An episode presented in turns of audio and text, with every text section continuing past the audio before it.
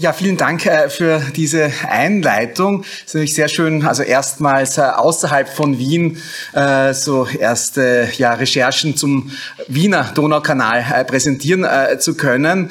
Ähm, der Pandemie verdanke ich, dass ich die Möglichkeit hatte, äh, dieses Format der digitalen Flanerien dann auch äh, zu entwickeln. Das war also ein Angebot der Stadt Wien für Kulturvereine, dass die auch eben jetzt ins Digitale quasi ihre Aktivitäten verlegen können. Und eine dieser Flanerien in digitaler Form konnte ich zum Donaukanal äh, dann auch schon mehrfach vorstellen. Wer die Fassung, die eine Stunde 15 Minuten circa dauert, sich anschauen möchte, möchte, auf dem Handout, das ich ausgeteilt habe, auf der Rückseite gibt es einen äh, YouTube-Link. Äh, seit äh, erst so zwei, drei Wochen ist diese damals im November äh, ja digitale, digital durchgeführte Flanerie auch äh, online dann äh, zugänglich. Ich habe eigentlich auf Anregung eines Kollegen begonnen, mich so vor ein, zwei Jahren mit dem Donaukanal zu beschäftigen, habe dann tatsächlich auch mehrere analoge Stadtspaziergänge auch schon durchgeführt, sei es über Volkshochschulen, Schulen beziehungsweise Kulturvereine. Und dieses Semester biete ich an der Uni Wien tatsächlich auch eine Exkursion an zum Donaukanal, wo äh, tatsächlich alle 17 Kilometer äh, des Kanals in vier Etappen begangen werden sollen. Also die einleitenden Einheiten haben schon begonnen, inklusive einer äh, ja dann auch schon im März stattgefundenen Vor-Ort-Flanerie äh, zu einem Teil, wo einst der Donaukanal geflossen ist, dann in zwei Wochen wird dann äh, die Exkursion äh, starten. Ja, ähm, ich äh, möchte meine heutige Präsentation äh, in äh, drei Teile Ihnen äh, vorstellen. Äh, zunächst einmal werden wir die Karten, die wir hier sehen, äh, ja, mit, durchwandern, wo ich Ihnen so die groben Eckdaten der Geschichte des Donaukanals vorstellen möchte.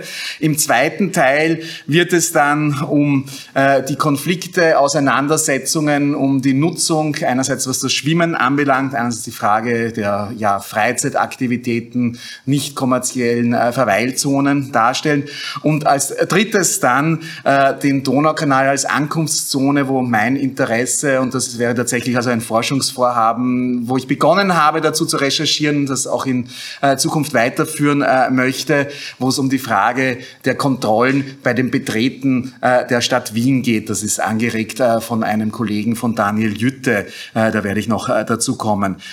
Zunächst aber möchte ich äh, Ihnen hier auf einer Karte des Jahres 1837, die also die Umgebung Wiens äh, zeigt, von einem Herrn namens Schweikert, die schon zeitgenössisch eigentlich als ja veraltet äh, betrachtet wurde, die Darstellungsweise, aber die natürlich sehr schön anschaulich ist, äh, dann um äh, sagen also die ja Topografie rund um Wien darzustellen, möchte ich Ihnen also anhand dieser Karte den Flussverlauf der Donau bei Wien zeigen, bevor die Regulierung eingesetzt hat. Äh, wir sehen hier also die eigentliche Stadt Wien, damals die heutige Innenstadt dann, der Plan ist genordet. Gut, und sagen dieses äh, wilde, meandrierende Augebiet nördlich äh, der Stadt, wo ein Arm eben, und das ist der Arm, der sich hier von, ja, das ist Nussdorf, eben entlang Wiens äh, bewegt, dass äh, dieser Arm wird als Donaukanal bezeichnet und zwar schon äh, Ende des 17. Jahrhunderts. Kanal ist tatsächlich hier also ein bisschen vielleicht zunächst einmal eine irreführende äh, Bezeichnung, weil es eben jetzt eigentlich kein ausschließlich oder ursprünglich äh, künstlicher Kanal war, sondern schlicht und einfach der Wiener Arm der Donau, der also der Stadt Nex gelegen ist dann, ähm, der allerdings dadurch, dass es dann immer wieder, also schon ab dem Spätmittelalter Regulierungsarbeiten gab, dann äh, eben diese Bezeichnung Kanal dann bekommen hat.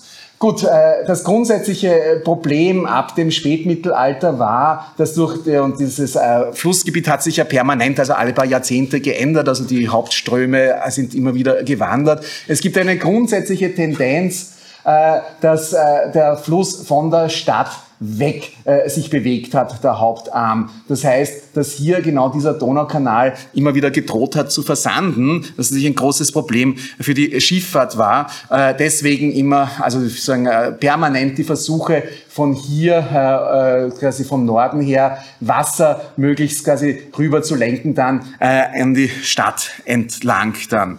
Äh, wenn wir uns hier diese drei Pläne anschauen, die aus dem ja schon genannten äh, Projekt das an der Universität für Bodenkultur angesiedelt äh, war, so in den letzten 10, 15 Jahren, also wirklich äh, sehr umfangreiche Forschungen zur Donau äh, bei Wien vorgelegt hat und eben auch äh, mehrere Pläne auf Grundlage von Akten und historischen äh, Karten dann erstellt hat. Wenn wir uns das hier anschauen, sind wir hier einerseits dann eben also die Situation ja von Ende des 18. Jahrhunderts mit eben dem äh, Donaukanal hier dargestellt. Und dann schließlich 1870 bis 1875 äh, findet ja dann die große Donauregulierung statt, wo dieselbe Firma, die davor den Suezkanal dann äh, ja ausgebaggert hat, dann hier eingesetzt wird, um das neue Flussbett äh, der Donau zu graben. Zum Teil sind auch Maschinen, die im Suezkanal äh, dann äh, verwendet worden sind, hier dann zum Einsatz äh, gekommen. Ähm, und auch hier, also an dem äh, Donaukanal sind also permanent dann ja Begradigungsarbeiten äh, vorgenommen worden. Also kann ich mal sagen, dass also Wien und das Wasser eigentlich also keine Liebesgeschichte ist dann. Also das ist eigentlich eine Geschichte ja der Flussbegradigungen, der Trockenlegungen äh, und auch also der Verbannung von Bächen äh, unter äh, die Erde und der Kanalisierung dann, wobei das also wahrscheinlich für viele andere Städte ja ähnlich äh, gilt dann. Äh, gut, äh, die äh, grundsätzliche Motivation hier, also für diese große Donauregulierung war es eben dann, also die Gefahr durch Hochwässer zu verhindern. Das war vor allem Jahr 1830 ein großes Hochwasser mit dann auch anschließender Cholera-Epidemie. gut, und die Gefahr von Hochwässern ist durch diese Donauregulierung dann zunächst einmal durchaus gebannt worden. Hier möchte ich noch äh, verweisen darauf, äh, dass eine große Fläche an diesem neuen Flussbett dann auch freigelassen wurde. Die hat die schöne Bezeichnung Inundationsgebiet äh, bekommen. Zugänglichere Begriffe wären Überschwemmungsgebiet oder Donauwiese, die also tatsächlich dann bei Hochwässern dann überschwemmt war.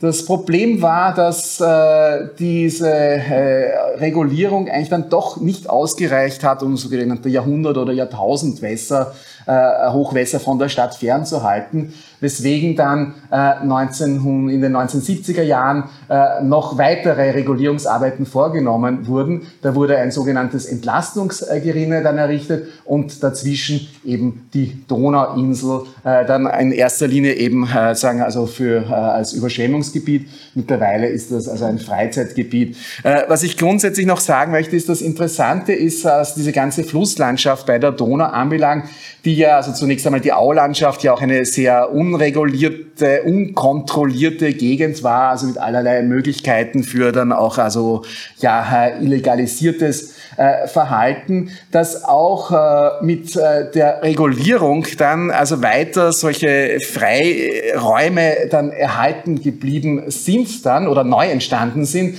Einerseits hier dieses Überschwemmungsgebiet war dann eben doch so knapp 100 Jahre lang also einer dieser Orte, der dann also für freies Baden äh, genutzt wurde. Und selbst dann mit der Anlage äh, der, der sogenannten neuen Donau und äh, der Donauinsel, wo also von Stadtplanern, Stadtplanerinnen damals kritisch in den 1970er Jahren dann auch so äh, die Bedenken kamen, ja, jetzt wird hier vollkommen alles reguliert. Äh, selbst hier ist mit der Donauinsel, also die mittlerweile ja dann auch äh, von äh, Bäumen äh, durchaus bewachsen ist, auch wieder so eine Art ja, ja, Rückzugsort dann entstanden und also ein Freiraum. Äh, das heißt also auch, also das ermöglicht äh, die äh, Donau dann durchaus bis heute.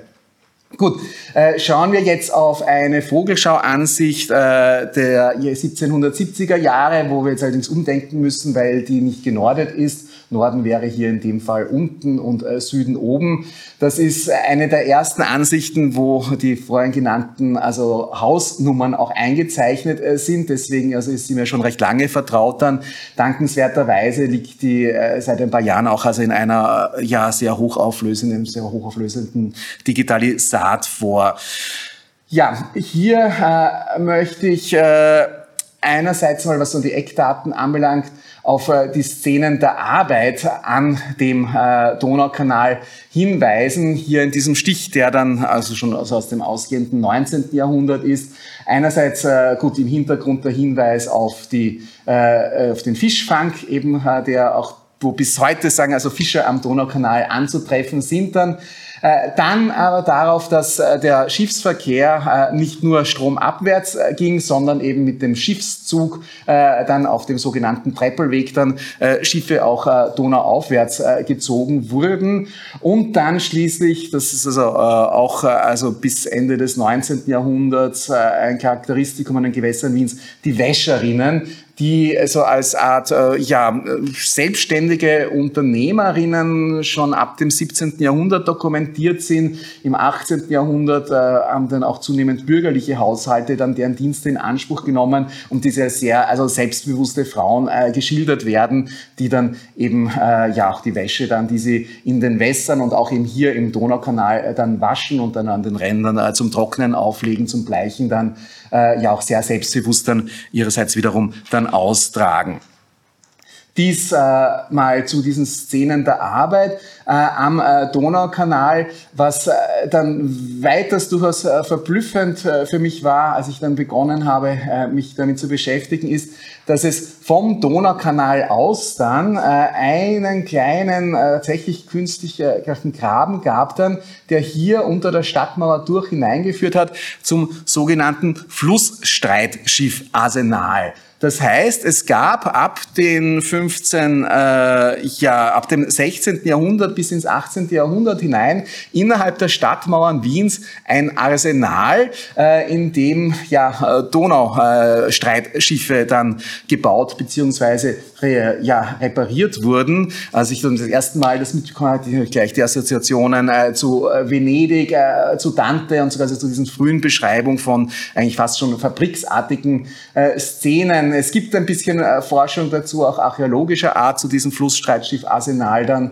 aber hier wäre grundsätzlich äh, durchaus noch mehr an Forschungsarbeit möglich. Schauen wir uns mal an hier, also wo äh, von diesem Donaukanal, dieser Ort hier, das sogenannte Schanzel, wird uns dann noch beschäftigen, wo dann hier äh, dann der Strom äh, oder der äh, quasi Kanal unter der Stadtmauer hineinführt. Zu dem Zeitpunkt, zu dem dieser Plan angefertigt wurde in den 1770er Jahren, war dieses Streitschiff Arsenal schon nicht mehr in Verwendung. Das ist so circa 1768 aufgelöst worden. Das war natürlich auch ein Sicherheitsrisiko, dass hier quasi äh, sagen, über den Wasserweg es möglich war, äh, unter der Stadtmauer durch äh, in die Stadtmauer, in die Stadt hineinzukommen. tatsächlich gab es auch Ende, Anfang des 17. Jahrhunderts Jahrhunderts einen Vorfall, wo dann äh, feindliche Truppen genau dies äh, genützt haben, um die Stadt dann einzudringen.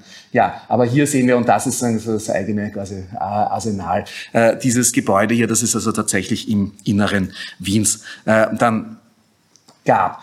Gut, springen wir jetzt Anfang des äh, 20. Jahrhunderts wo dann per einem Gesetz auf äh, sogar Reichsratsebene dann wichtige Änderungen für den äh, Donaukanal dann durchgeführt worden sind. Heute noch sieht man hier den Eingang, das ist jetzt natürlich vom Kontrast her nicht so gut sehen, zum einem Sammelkanal, dessen gesetzliche Grundlage zusammen, also mit anderen Beschlüssen dann ja 1892, 1895 gefasst wurden, wo dann unter anderem, abgesehen davon, dass also an den Seiten des äh, Donaukanals dann Abwasserkanäle erstellt werden äh, sollten, der Donaukanal auch in eine Handels- und, Winterhafen dann umgewandelt werden sollte. Im Zuge dieser äh, Arbeiten wurden tatsächlich einige Schleusenanlagen und Brückenanlagen erstellt dann. Recht markant hier Otto Wagner, also als der wichtige Architekt, Städteplaner der Jahrhundertwende um 1900 hat hier dann auch diese Brücke mit den markanten Löwen dann am Eingang des Donaukanals angelegt. Äh, und Weiters dann wurden eben solche äh, ja, Schleusenanlagen erstellt. Das ist jetzt wirklich hier innerstädtisch. Das sehen wir hier, die sogenannte Kaiserbadschleuse, also in einem rezenten Foto. Auf der anderen Seite das Schützenhaus dann. Äh, das äh, war eben gedacht äh, dazu, um äh, die, was, den Tiefgang sicherzustellen, um eben tatsächlich diese Bedeutung als Winterhafen dann ja, umzusetzen, wurden hier eben diese Schleusenanlagen erstellt, damit das Wasser genügend Tiefgang hat dann. Die ja, hier sehen wir einerseits die Steuse, das ist seit kurzem als so eine Art äh, Freizeitgelände äh, nützbar. Ja, und hier drüben äh, einerseits einmal der Hinweis darauf, was die heutige Nutzung anbelangt als Freizeitgelände, wo also vor allem Jugendliche dann ihre Getränke mitbringen, beziehungsweise dann bei ja, illegalisierten Bierverkäufern dann äh, dort gekühlt dann nehmen können. Also das ist auch immer wieder so ein Diskussionspunkt. Und wo bis heute dann dieses Gelände hier dann zu einem guten Teil eben nicht abgesichert ist, dann es selten dann manchmal also halt so die äh, Berichte gibt von Unfällen, von also Menschen, die dann betroffen betrunken, sei es freiwillig oder unfreiwillig in den Donaukanal stürzen. Bislang aber also ist es tatsächlich noch so freigehalten, ohne dann äh, in den meisten Fällen Absperrung, nur dort, wo es besonders eng ist. Gut, zu diesem Schützenhaus, äh, hier ein, äh, eine kolorierte äh, ja, Glasplatten positiv aus Anfang des 20. Jahrhunderts. Das ist, äh, hat ja tatsächlich die Funktion, sogenannte Schützen, also Metallplatten dann aufzubewahren, äh, mit denen dann, wenn sie ausgezogen wurden, dann äh, das Wasser hier dann aufgestaut werden konnte. Das Problem war natürlich nur, dass mit dem Ende der Monarchie diese ganzen Pläne des äh, Winterhafens dann ad acta gelegt wurden. Trotzdem wurde äh, einmal im Jahr zumindest dann hier, also das quasi um diese Schleusenanlage in Schuss zu halten, dann diese ja, äh, ausgefahren. Äh, es gibt auch schöne Berichte von ja, äh, dem äh, quasi Betreiber dieser Schleusenanlage, der auch wohnte in diesem Haus. Heute ist es ja äh, ein Luxusrestaurant, äh, der dann auch dort einen Garten angelegt hat und quasi auch Wein am Donaukanal äh, gepflanzt hat. Vielleicht noch zu diesem einen äh, Foto zu sagen, also weil das ist dann auch interessant, die Tradition, in der dann auch so meine Beschäftigung steht dann, das ist aus einer Serie von Glasplatten positiven, die für volksbildnerische Zwecke an der Wiener Urania äh, dann verwendet wurden, wo auch noch das Manuskript dazu existiert, äh, das äh, dazu gehalten wurde als quasi äh, ja, Gang am Donaukanal dann. Gut. Äh, ja, hier äh, also der Verweis auf einen Zeitungsartikel, wo genau dieser Donaukanal Wein dann Erwähnung findet. Äh, in unmittelbarer Nähe heute befindet sich tatsächlich also auch äh, wieder ein Garten, ein Gemeinschaftsgarten. Das ist also auch eine der Nutzungen dort an dem äh, Kanal. Gut, äh, nach dem Zweiten Weltkrieg gab es vereinzelt äh, schon die ja so ja, Vorschläge, den Donaukanal dann auch also als Erholungsgebiet äh, zu nutzen. Äh, hier in dem Fall also ein Zeitungsartikel, wo einerseits darauf äh, verwiesen wird, dass die äh, ja, Fliegerbomben an den schrägen äh, Wiesen zum Donaukanal dann regelrechte, quasi so kleine Schwimmbuchten für Kinder dann äh, geschaffen haben und eben die, der Vorschlag quasi, dass das doch ein wunderbares Erholungsgebiet werden könnte. Das ist eben von 1956. Da war es allerdings noch lange nicht so weit, denn zunächst gab es einmal äh, ja, den Plan, hier wirklich eine Autobahn dann entlang des Donaukanals äh, zu bauen. Äh, das war 1962 äh, auch bei Bundesgesetz dann österreichischen äh, beschlossen. Kann sagen, also ausgeführt tatsächlich wurden nur quasi oben dann, äh, also quasi am nördlichen Abschnitt des Donaukanals und dann hier unten dann durchaus sehr autobahnähnlich, auch auf Stelzen dann äh, Straßen. Äh, hier dazwischen ist es dann äh, doch Anfang der 70er Jahre kam man davon ab, eine solche Autobahn zu errichten. Allerdings sind das doch weiter sehr stark befahrene äh, Straßen. Gut, das heißt, bis zum Erholungsgebiet hat es äh, noch einige Zeit äh, gedauert an den Zwecke. Hier äh, in den 1970er Jahren, als die U-Bahn gebaut wurde, das war, wenn man so möchte, also quasi dann so der, wo der innerstädtische Teil des Donaukanals am wenigsten verwendet werden konnte, wo äh, dann auch 1976 beim Einbruch der Reichsbrücke über die Donau dann tatsächlich für einige Wochen dann hier der Donaukanal dann auch für Frachtschifffahrt dann zur Umlenkung des Verkehrs äh, genutzt wurde. Heute ist ja wenn dann also so Ausflugsschifffahrt dort am Donaukanal zu finden. Gut, und danach erst dann, also ab den 1980er Jahren, äh, wurden dann hier im innerstädtischen Bereich dann also entsprechend viele Lokale dann angesiedelt und seitdem her ist äh, so sukzessive der Donaukanal als äh, ja äh, äh ja, Freizeitgebiet dann auch im innerstädtischen Bereich dann äh, nützbar. Gut, zum, äh, was jetzt die Konflikte anbelangt, dann möchte ich mal auf das Baden, auf das Schwimmen eingehen. Äh, schon im 18. Jahrhundert gibt es hier Donaubäder, die allerdings jetzt nicht quasi so Flussbäder waren, sondern wo das Wasser dann aus dem Kanal dann in diese Hütten dann äh, getragen wurde und dort Wannenbäder äh, ja verwendet wurden. Äh, Schwimmen selbst, freies Schwimmen gab es äh, auch schon zu der Zeit war allerdings also immer wieder mit Verboten dann belegt. Einerseits, weil Schienen tatsächlich ja gefährlich äh, warm ist, dass immer wieder also auch äh, Leute ertrunken sind und weil Baden äh, damals ja üblicherweise nackt äh, vor sich gegangen ist, dann was dann auch entsprechende äh, dann äh, moralische Bedenken hatte. Gegen Ende des 18. Jahrhunderts werden dann so erste Badeschiffe dann angelegt, allerdings nicht hier am Donaukanal, sondern also an anderen Armen der Donau. Ja, zu Konflikten was das äh, Baden anbelangt, ist es auch hier beim kaiserlichen Waschhaus äh, gekommen, wo dann so die Berichte aus dem frühen 18. Jahrhundert vorhanden sind, dass die Burschen dann äh, quasi die Waschzielen äh, losbinden, äh, die hier äh, dann ja vor, verankert sind. Ja, das ist also ein, sind so Auseinandersetzungen, die sich dann auch bis ins 19. Jahrhundert hinein dann weiter feststellen lassen. Ähm, wenn äh, wir jetzt dann die äh, Situation äh, dann Anfang des 20. Jahrhunderts ansehen, so war es so, dass durch diese Anlage von Abwasserkanälen um 1900 die Wasserqualität des Donaukanals äh, ja sehr stark verbessert werden konnte und damit dann Anfang des 20. Jahrhunderts einerseits einmal die Zeit der Badeschiffe. Hier sehen wir eines äh, dann beginnt, wo also in der Mitte dann ein äh, Becken war, dann auch wirklich ganz im innerstädtischen Bereich und äh, weiters auch die Zeit der großen Schwimmwettbewerbe am Donaukanal, wo dann wirklich teilweise Zehntausende Zuschauerinnen und Zuschauer dabei sind und dann also nicht nur quasi Bootsfahrten, sondern auch Schwimmwettbewerbe dann den Donaukanal dann abwärts äh, stattfinden.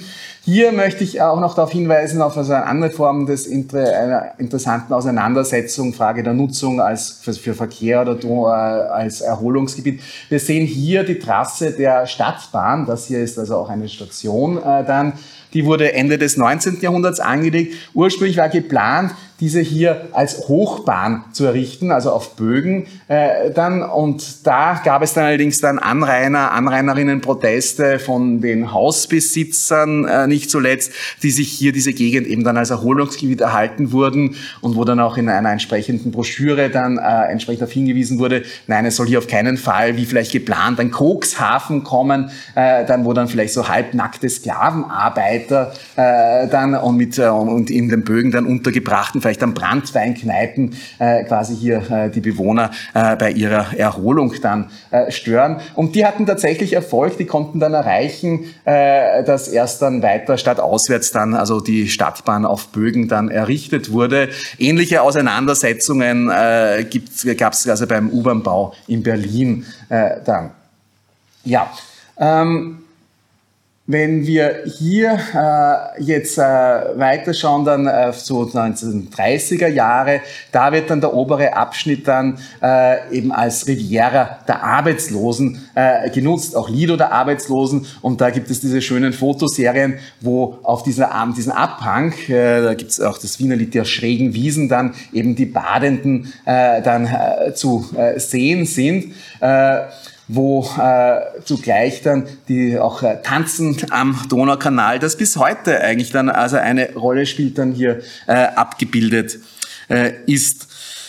Ja, ähm, nach äh, dem äh, Zweiten Weltkrieg, das habe ich in dem äh, ja, Herr Hand, äh, in, auch in dem Abstract dann angekündigt, gab es dann die eine Episode, wo dann also 1957 am äh, Donaukanal dann eine Gruppe von Jugendlichen unter einer Brücke dann mit Koffergrammophon getanzt hat. Äh, wir haben ja schön aus dieser starke, halbstarken Braut in äh, den äh, Arrest wo äh, dann also auch dieser Begriff der Halbstarken, äh, dann der ja aus der BRD gekommen ist, dann äh, in Österreich für Jugendliche äh, ja dann verwendet wurde, die zu Rock'n'Roll getanzt haben und hier in dem Zeitungsbericht dann tatsächlich auch die Anführerin, die 18-jährige Hilfsarbeiterin erwähnt wird, äh, die tatsächlich vier Tage dann Polizeiarrest dann ausgefasst hat. Das war eigentlich eine Strafe, die während der NS-Zeit eingeführt wurde, in der BRD damals schon abgeschafft aber in Österreich gab es damals noch kein neues äh, Jugendgesetz.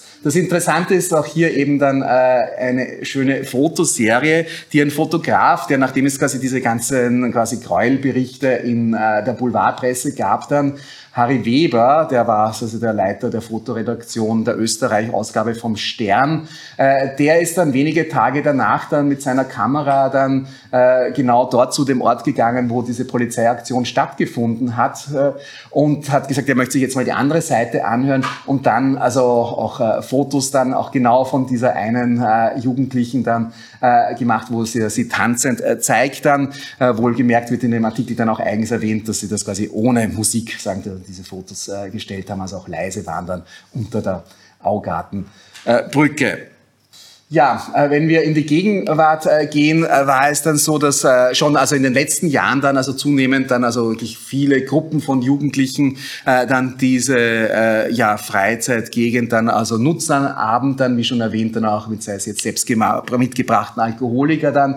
Zur Zeit der Pandemie, wo dann also dann also die Sperrstunde früher war die, und die Nachtgastronomie geschlossen hatte, hat sich dieser Druck noch mehr verstärkt, wo es dann also tatsächlich letztes Jahr dann auch manchmal dann so vor allem am Wochenende zu Politik polizeilichen Absperrungen gekommen ist dann und weiters dann auch, also wirklich äh, Räumungen und dann für eine kurze Zeit dann hier auch eine öffentliche Maskenpflicht dann, äh, das war also im April 2021 äh, dann eingeführt wurde. Ja, Grundsätzlich ist, was die Verwaltung anbelangt und auch quasi die Vergabe von Flächen für die Gastronomie, die ist das ja keine rein städtische Angelegenheit. Da gibt es quasi diese schöne Behörde, die Behörde mit dem schönen Namen Donau-Hochwasserschutzkonkurrenz, äh, wo auch durchaus festgelegt ist, dass manche dieser Gastronomiezonen dann auch quasi äh, ja nicht kommerziell genützte Bereiche zur Verfügung stellen müssen.